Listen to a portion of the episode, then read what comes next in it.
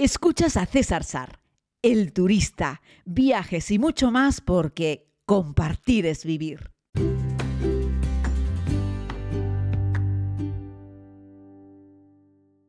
Saludos querida comunidad, bienvenidos a este tiempo de podcast. Les hablo de nuevo desde la ciudad de San Francisco.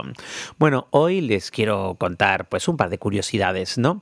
Eh, bueno, les voy a hablar del increíble postre que es un float y lo, entenderán dentro de un momento que además también lo cuento en la segunda temporada de la serie y es una bomba calórica. Es una cosa que yo no sé cómo se les pudo ocurrir hacer algo así los estadounidenses, ¿no? Pero bueno, antes les voy a contar eh, lo que hicimos un poco hoy. Eh, fuimos a la zona de las escaleras de mosaicos, que está muy cerca de Twin Peaks, donde tenemos una vista muy bonita de San Francisco. A un lado de la colina tenemos pues una vista a lo que es la zona de las casitas bajas, por decirlo de alguna forma. Viviendas unifamiliares de dos, máximo tres plantas, todas de madera. Hacia el otro lado volvemos a encontrar varias casas de esas características, pero ya tenemos un poco más al fondo lo que es la ciudad con los grandes edificios. La vista, la verdad, es que es muy bonita. Luego de allí nos fuimos al barrio de Castro, eh, que bueno, es el barrio gay por excelencia, ¿no?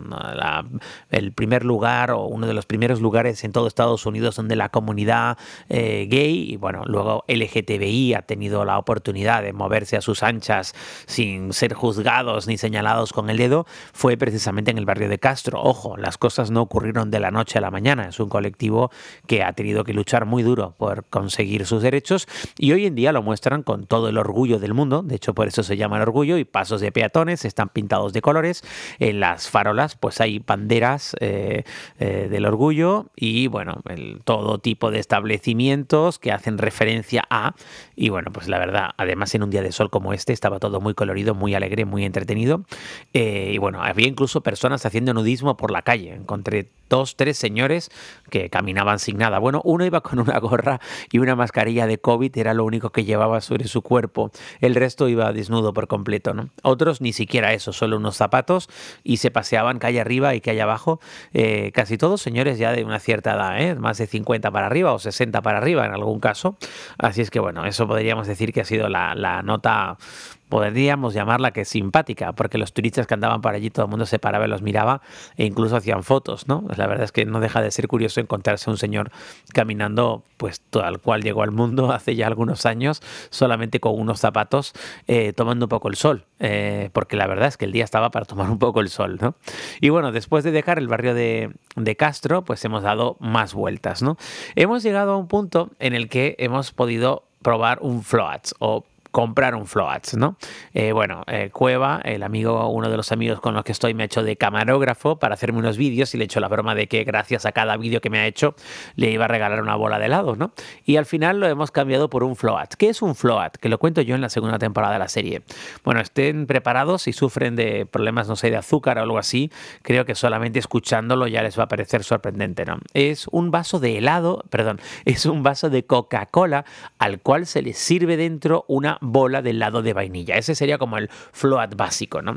Mi amigo Cueva se lo ha pedido, pero es un float con Fanta de naranja y luego un helado de vainilla. Pero sobre esto hay variaciones. Ojo, se suele servir en un vaso de cristal, la Coca-Cola está muy fría, la bola de helado evidentemente también, y se suele mover con, con una cuchara y vas con comiendo un poco de helado mientras vas sorbiendo o a cucharadas vas bebiendo también de esa Coca-Cola. Generalmente cuando le metes la bola de helado a una Coca-Cola, eso provoca espuma. Es una cosa espectacular y muchas veces se rebosa por fuera. Lo podéis ver en un episodio de la segunda temporada de la serie que les hablo sobre la historia de la hamburguesa de queso, la cheeseburger, y les hablo sobre el float. Así es que el float, además de hacerlo con Coca-Cola, se hace con Fanta de naranja y se hace también con Dr. Pepper, que es una bebida muy típicamente americana a base de cereza y también es hiper dulce. Bueno, pues se me ha ocurrido que podía recordar un poco alguna de las cosas que contaba yo en la serie con respecto al float, que parece que es algo sin más, pero, pero tiene, tiene mucha historia, ¿vale? Lo digo porque, bueno, esto se consume también en otros países anglosajones, por supuesto en Australia, en Nueva Zelanda, en Reino Unido, pero también en algunos países de América del Sur. Por ejemplo, se llama vaca prieta en Brasil y también en Portugal. Bueno, en Portugal se llama la vaca dourada y en Brasil se llama vaca prieta, a ese, a ese vaso de Coca-Cola con helado de vainilla conocido en Estados Unidos como floats, ¿no? Eh, pero cuidado con esto porque el float algunas personas lo comen añadiéndole también bacon. Sí, sí, escuchen, ¿eh? O sea, vaso de Coca-Cola, helado de vainilla dentro del vaso de Coca-Cola y encima le ponen bacon. Yo no sé a quién demonios se le ocurrió añadirle esto, pero me parece algo terrorífico, si no sorprendente. Pero si les parece poco, decir que esta bebida tiene su propio día nacional. Sí, sí, el 20 de junio es el Día Nacional del Helado con Gaseosa. Y bueno, pues yo lo probé, no me lo pude terminar y casi terminé con un coma por azúcar porque fue una cosa terrible, ¿no? Y esto se inventó en el año 1874 en Filadelfia, cuando se creía que las bebidas gaseosas eran muy sanas y recuerden que la Coca-Cola se vendía en las farmacias, ¿no? En ese tiempo a esas bebidas gaseosas se le añadía sirope, pero en algún momento eh, se acabó el, el, sirope y un tal Robert Mackay decidió añadirle helado de vainilla a la gaseosa. Y eso por lo visto causó furor. A la gente le encantó la Coca-Cola con helado de vainilla en lugar de con sirope. Y a partir de ahí, pues todo el mundo lo pedía eh, y hasta nuestros días. Y se encuentra en un montón de establecimientos de Estados Unidos. De hecho, a veces no está en la carta y lo puedes pedir. Es decir, si tú te vas a un Dennis o a un IHOP, eh, y no hay floats en la carta, que en el Denis sí está, ¿eh? pero si no lo hubiese en la carta, tú lo pides, le pides un floats y es tan fácil como que te van a poner una bola de helado dentro del vaso de Coca-Cola y ya está, y punto pelota. Pero por ejemplo, el float que sirven en el Denis, además de Coca-Cola y helado de vainilla, le ponen nata. Pero como veis, hay gente que le pone también bacon. Y bueno, son estas cosas guarrindongas que se comen en Estados Unidos y que merece la pena probar. Yo no te digo que en tu casa cojas un vaso de Coca-Cola y le pongas una bola de helado de vainilla, pero si vienes a Estados Unidos, está bueno que lo pruebes como curiosidad, como, como anécdota porque ellos lo comen. No te digo que todo el mundo lo coma, porque es un pepinazo de azúcar incluso para los yankees, pero es una curiosidad. El que se pidió hoy Jonathan, el amigo, eh, era con Fanta naranja, como te digo, y la verdad es que estaba muy rico. Yo no lo había probado con Fanta naranja, pero esa combinación de helado de vainilla con Fanta naranja estaba muy bueno.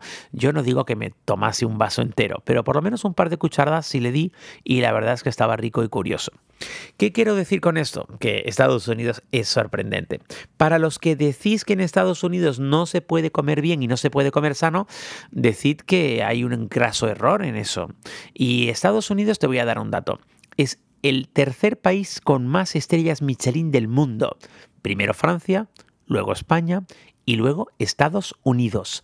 Así es que ahí te lanzo el dato. Lo que pasa es que comer bien, pues posiblemente sea caro, pero tienes comida de cualquier rincón del mundo y muy buena. Nosotros comimos el otro día en un mexicano, como conté aquí en el podcast, y la verdad es que estaba espectacular. Unas enchiladas de cochinita pibil igual de buenas, igual de sanas, igual de artesanales que las que te comes en Mérida, en Yucatán, México. Exactamente iguales.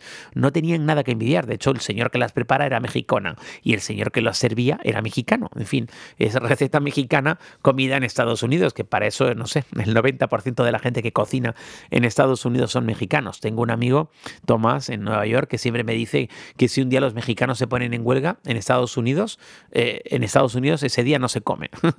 Porque la mayoría de los yankees no cocinan y en casi todas las cocinas de los restaurantes, de los lugares de comida para llevar, el que está en la plancha, el que está en el fogón, es un mexicano.